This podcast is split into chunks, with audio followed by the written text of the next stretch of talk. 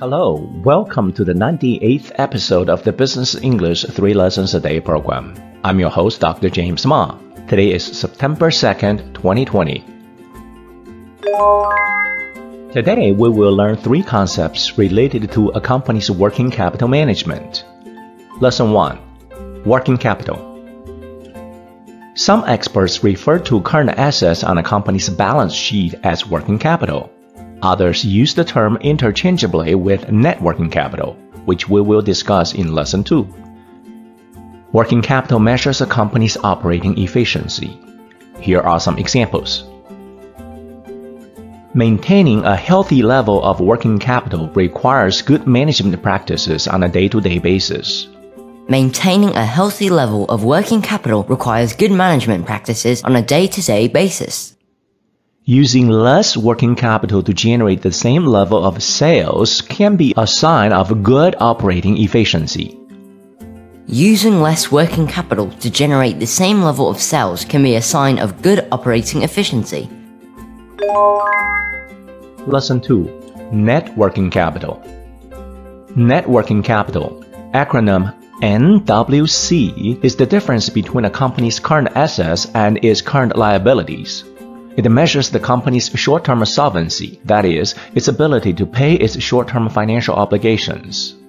Even though a healthy level of NWC is a good sign of safety, too much of it will reduce a company's operating efficiency because current assets do not directly generate returns and an increase in it can reduce free cash flows. Here are some examples. Reducing net working capital can generate positive free cash flows. Reducing net working capital can generate positive free cash flows. The non-cash portion of a company's net working capital is the most contentious issue in merger and acquisition type of situations. The non-cash portion of a company's net working capital is the most contentious issue in merger and acquisition type of situations. Lesson 3 Collection Collection is the practice of trying to get payment from customers after they receive the company's product or service.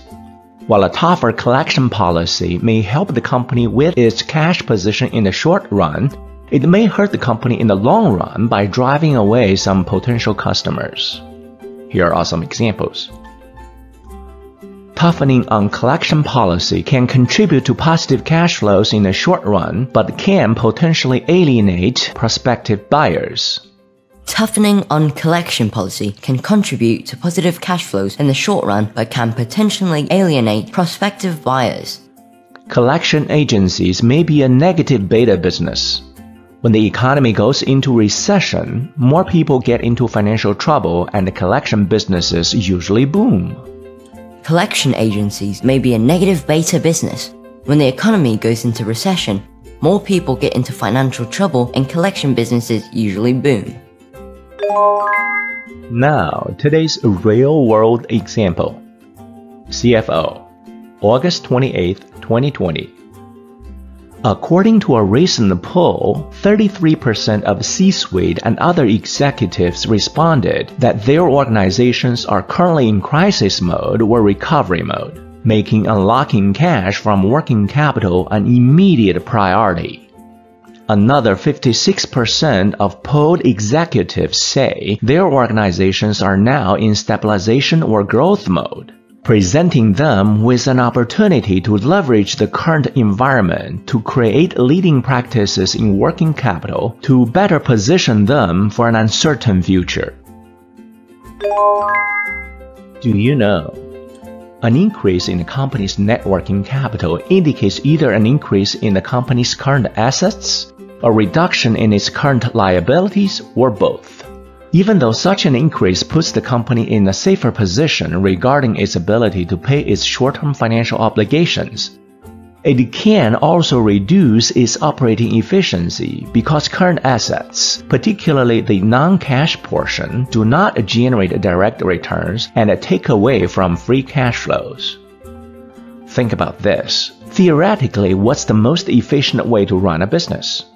Having no assets whatsoever If a company can generate sales without investing on any assets, then its operating efficiency is infinitely high because the denominator would be zero. Of course, in reality, this is not possible, but it illustrates the point of striking a balance between short term solvency and operating efficiency.